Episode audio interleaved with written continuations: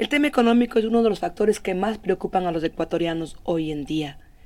Estamos a 10 días de las elecciones. ¿Cuál es el panorama que se nos avecina? Esto es Forbes Now y conversamos con Abelardo Pachano. Si eres el callado de tus amigos porque no sabes de lo que están hablando, no dejes para mañana lo que puedes saber now. Empezamos. Economista Pachano, gracias por estar aquí en Forbes Ecuador. Ha sido un gusto, María Judí, conocer las instalaciones de, de Ford y les felicito, muy bonitas. Para nosotros es un gusto poder conversar con usted, con una persona que tiene tan claro el panorama económico que estamos viviendo al momento. El debate presidencial, ¿hubo alguna oferta concreta de los dos candidatos a las finalistas, a lo que nos avisore qué es lo que va a ocurrir eh, durante el gobierno de año y medio?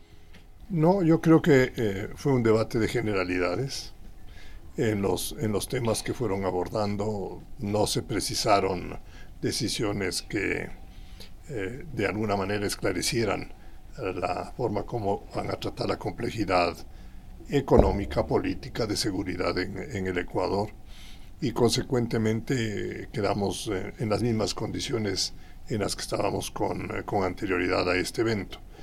Lo que sí es ah, lamentable dentro del debate fue la confirmación de la intencionalidad de utilizar ah, buena parte de las reservas ah, internacionales que pertenecen a los ecuatorianos que han depositado sus recursos en el sistema financiero, en cooperativas y demás instituciones eh, que realizan ese tipo de actividades y que en cumplimiento de la ley han entregado esto una parte como encaje en el Banco Central y forman las reservas internacionales. Abelardo, Daniel, Daniel Novoa dijo que sería su plan Z utilizar 1.500 millones de dólares, pero la candidata Luisa González sí habló de 2.500. ¿Es eso posible? ¿Es legal? ¿Se puede hacer? No, legalmente no es posible. Tendrían que reformar la ley de protección de la dolarización. ¿Y eso tendría que ir por la Asamblea?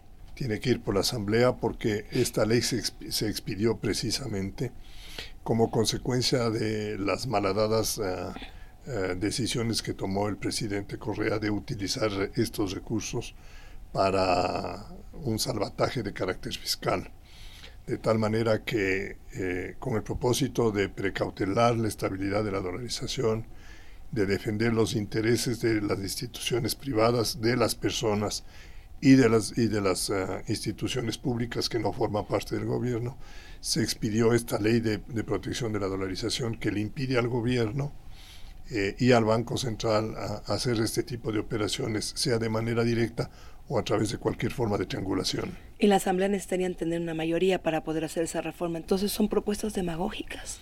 No demagógicas, es decir, demagógicas sí desde el punto de vista de que utilizan un recurso que pertenece al ahorro de los ecuatorianos eh, para resolver un problema estructural del, del sector público ponen en, en, peligro, debilitan el respaldo de la dolarización y obviamente eh, forman parte de una decisión de carácter populista que debería concurrir con la mayoría de legisladores de, de la Asamblea para que pueda realizarse este tipo de operación.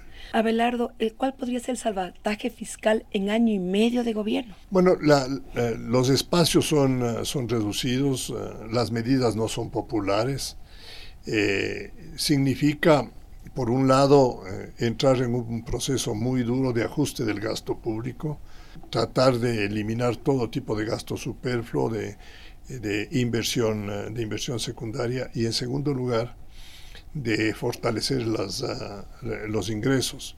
En ese sentido, me parece que hay varios temas que podría el gobierno utilizar como un instrumento de, de mejora de sus, de sus recaudaciones. ¿Cuáles? Uno es eh, mantener la producción del, del Yasuní, del bloque 43. ¿Contra la consulta popular? ¿Contra el resultado de la consulta popular? ¿Se puede hacer eso? Por las razones, primero, operativas, que es muy difícil desmantelar eh, esa inversión. Segundo, porque no hay recursos para ese desmantelamiento. Y, y, obviamente eso impide que se lo pueda llevar adelante. Tercero, porque en realidad eh, las poblaciones cercanas al, al Yasuní son absolutamente contrarias a esta suspensión y creo que la racionalidad eh, de la situación fiscal obliga a, a, mantener esa producción. ¿Cuáles serían los otros puntos? La segunda sería racionalizar los subsidios. Yo creo que en este momento el, el monto de subsidios en general, eh, directos e indirectos que tiene presupuesto, superan los 12 mil millones de dólares. Una parte de ellos tiene razón y creo que hay que cuidarlos. Eh, subsidios eh, dedicados al bienestar de las familias, al mantenimiento de personas que tienen limitaciones físicas, en fin, a personas de, de, escasos recursos. Pero en el tema de los, de los combustibles sí hay que, hay que racionalizar y focalizar el, subsidio. Pero ¿cómo? Porque acordemos, acordémonos que Lenín Moreno quiso hacer algo así parecido y casi un paro en, octubre que ah, casi lo tumba. ¿cómo, podríamos racionalizar los combustibles? Si no, hay, si no hay una comprensión del problema y, y, una comprensión política del problema, y no hay un afán de, eh, atender a esa obligación pública por parte del gobierno y de los representantes de, la ciudadanía, pues simplemente lo que estamos es poniendo en peligro a la propia dolarización, porque el gobierno se encontraría en un estado prácticamente de incapacidad de atender sus obligaciones. Y ante una circunstancia de esa naturaleza, la puerta que se abre es eh, la puerta de introducir algún tipo de cuasi moneda para poder eh, dar salida a una situación, a una situación fiscal absolutamente, eh, yo diría, inviable. A propósito de la dolarización, en la reunión de Puebla escuchamos al expresidente colombiano Ernesto Samper hablar de una desdolarización de la región. Bueno, ya no me llama la atención eh, escucharle al expresidente Samper ese tipo de, de opiniones es una, yo diría... una, intención más que una opinión. Una, nueva, una nueva muestra de la falta absoluta de sentido común y de entendimiento de lo que son las necesidades básicas para que, requieren las poblaciones de, América Latina. Si hay algo que eh, ha sido bueno en términos de la dolarización es que ha precautelado el ingreso de los trabajadores y el patrimonio de los ciudadanos. Irse en contra de eso me parece a mí que es un sinsentido eh, absoluto. Y solo refleja eh, la angustia a la que llegan eh, modelos de gobierno populistas que cuando no tienen ingresos, ingresos suficientes provenientes de fuentes que están, yo diría, circunstanciales, como por ejemplo mejora en los precios del, del petróleo en el mercado internacional y, o mejora del precio del cobre, ellos, esos gobiernos populistas no están dispuestos a cumplir con su responsabilidad de un manejo eh, razonable de, la, de, las, ah, de las cuentas públicas y lo que buscan es una puerta de escape para volver a introducirle a la región en un modelo inflacionario que ya lo vivimos hace muchísimos años, lo viven todavía algunos países como Venezuela y Argentina y son una verdadera lacra eh, para el bienestar y para la equidad social. ¿Y es posible esa desdolarización de la región teniendo en cuenta los presidentes que están actualmente en Colombia, en Brasil? además de Argentina y Venezuela. América Latina viene, viene tratando este tema de encontrar una fórmula, una fórmula monetaria común desde hace más de 40 años, desde que yo diría, se dieron los primeros pasos a los procesos de integración. Pero los modelos, los modelos económicos y los sistemas políticos de la región son tan dispares, son, tan diferentes, que en los 40 años no hemos podido dar, digamos, ninguna, ninguna solución o ningún paso inicial de acercamiento en la formulación de una política monetaria común e independiente del dólar, del euro, del yen o de cualquier tipo de moneda de curso internacional que eh, existe en el momento actual.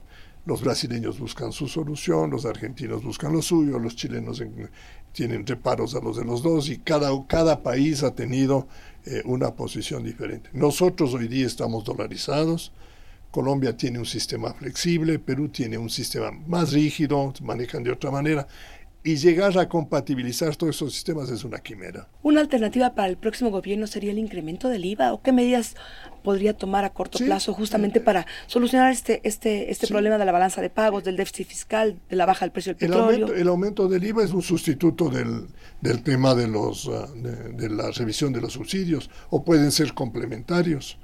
Eh, el, IVA es, eh, en el Ecuador no es, ah, eh, digamos, un impuesto que afecta a la distribución del ingreso porque no está, eh, digamos, no están incluidos ni medicinas ni alimentos en estado natural.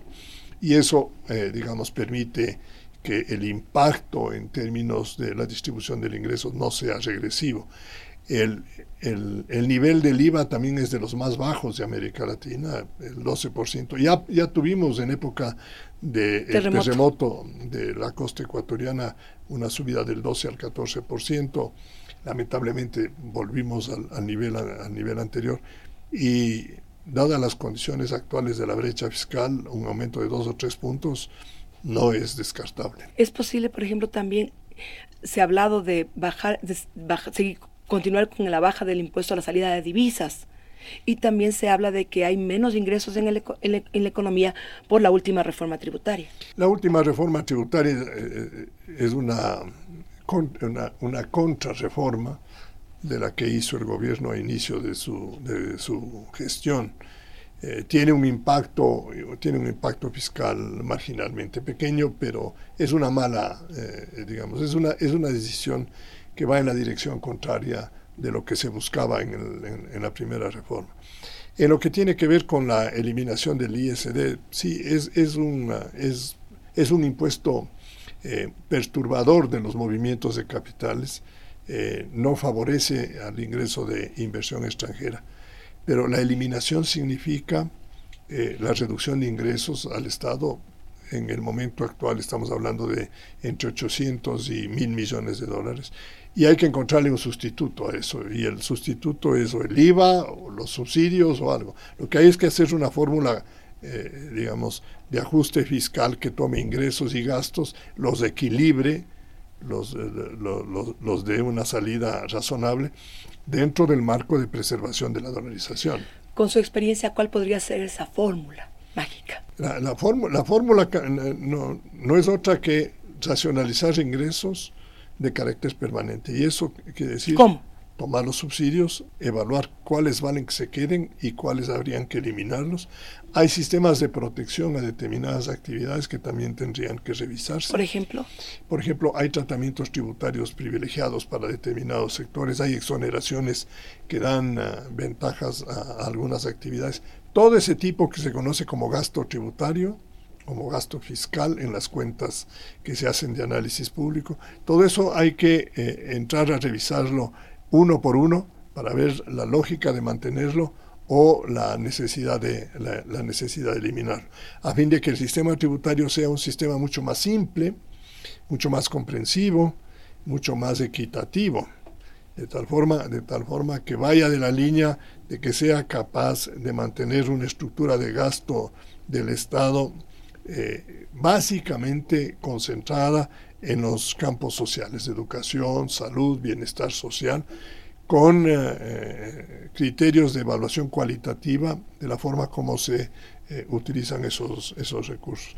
No es un trabajo fácil, María Judith, es, es, un, trabajo, es un trabajo complejo. Es Impopular también en algunos es Un trabajo, es un trabajo que implica uso del capital político y que conlleva una, una visión de la gestión de la presidencia y del Poder Ejecutivo distinta de la que hemos visto en, en muchos de los países de América Latina y de la que lamentablemente en el Ecuador también ah, ah, lo, hemos, lo hemos sentido. Y es que el presidente de la República debe, saber que tiene un periodo y en ese periodo él debe eh, poner todo su capital político al servicio del país y no ponerle el, al país como un intermediario de la, del, sostenimiento de su capital político.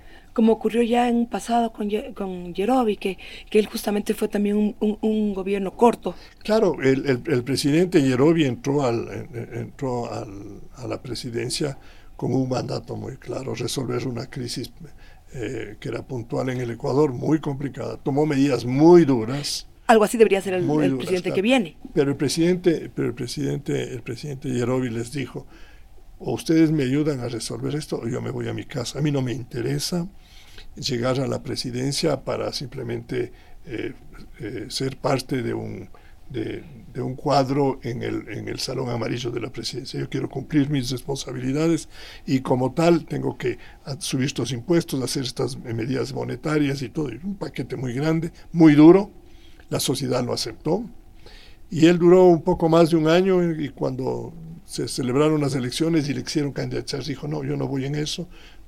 Tienen que eh, seguir un proceso con los políticos y entregó el gobierno en muchísimas mejores condiciones de la que recibió. ¿Se podría esperar algo así de estos dos candidatos? Ah, sería fenomenal.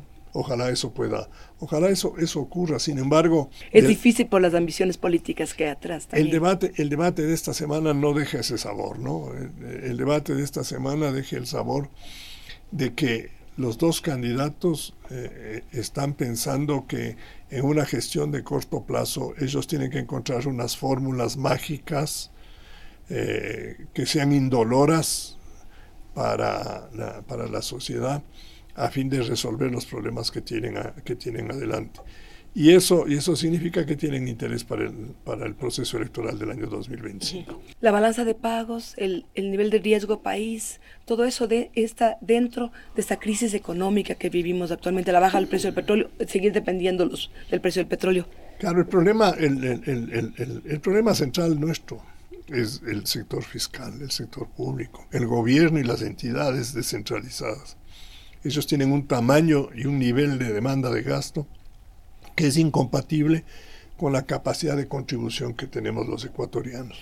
Si seguimos en esa línea, vamos a seguir desincentivando a la inversión privada y consecuentemente vamos a seguir manteniendo un mercado laboral absolutamente, eh, absolutamente malo, con un elevado componente de subempleo. Y, en el, eh, y obviamente en, en, una estructura de esa, de esa naturaleza, una de las fórmulas que se ha utilizado durante los, los años del presidente Correa y los siguientes años también, es que la fórmula del endeudamiento eh, ha sido eh, la fórmula, digamos, más apreciada por los programas económicos para poder cerrar las brechas fiscales.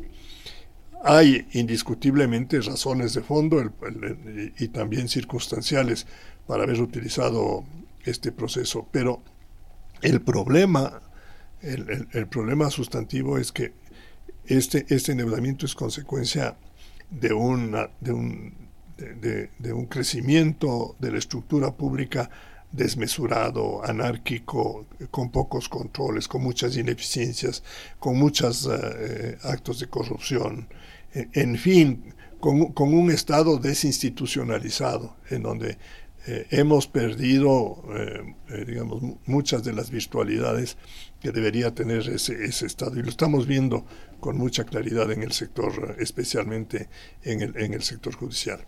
Pero volviendo y, yendo a lo, a lo, de la balanza de pagos, ese endeudamiento fue la fórmula que permitió, digamos, llenar de recursos de dólares al Ecuador. Pero hoy día estamos en el proceso, el proceso inverso. Y ya hemos llegado a una suerte de, eh, yo diría, de copamiento máximo del, del endeudamiento eh, ecuatoriano y nos empieza la etapa de pagar las obligaciones y no tenemos recursos suficientes. Dentro de la balanza de pagos, la balanza de capital, la balanza financiera, es una balanza deficitaria y muy fuerte. Si lo que antes era una balanza que nos entregaba dólares, ahora es una balanza que nos saca dólares. Y la balanza comercial, todo lo que es petróleo, exportaciones de, privadas y todo, no alcanza a financiar eh, eh, los recursos que se necesitan de la balanza de capitales. Y eso está provocando que las reservas internacionales caigan. Hemos perdido poco más de 2 mil millones de dólares por este descalce de la balanza en los últimos, uh, en los últimos 9, 10 meses. Y el proceso va a seguir, porque no tenemos fuentes de financiamiento con el nivel de riesgo país que conocemos, que lo hace absolutamente eh, inviable cualquier tipo de idea de acceder o, de buscar uh, emisión de, de, nuevos bonos por parte del Ecuador. Y la relación con los multilaterales es una relación que también depende del grado de consistencia que tengamos en nuestra política económica. Entonces, si no resolvemos bien el problema fiscal, tampoco los multilaterales estarán dispuestos a entregarnos recursos en cantidades suficientes. Entonces, la balanza de pagos en el, en el Ecuador es una balanza que requiere recursos para poder cerrar su brecha Y eso significa utilizar desde la Reserva Monetaria, desde una forma endógena del sistema, utilizar esos recursos para cubrir, cubrir reservas. En esas condiciones, encima, utilizar las reservas internacionales para fines de gasto público es simplemente un sinsentido notable. Abelardo Pachano, muchísimas gracias por haber estado con nosotros esta mañana aquí en Force Now y darnos un panorama de lo que está viviendo actualmente el país en, la, en el área económica. Con gusto, María Julia, ha sido un placer estar aquí. Ahora ya sabes de lo que todos están hablando. Esto fue Force Now en el podcast de Forbes Ecuador.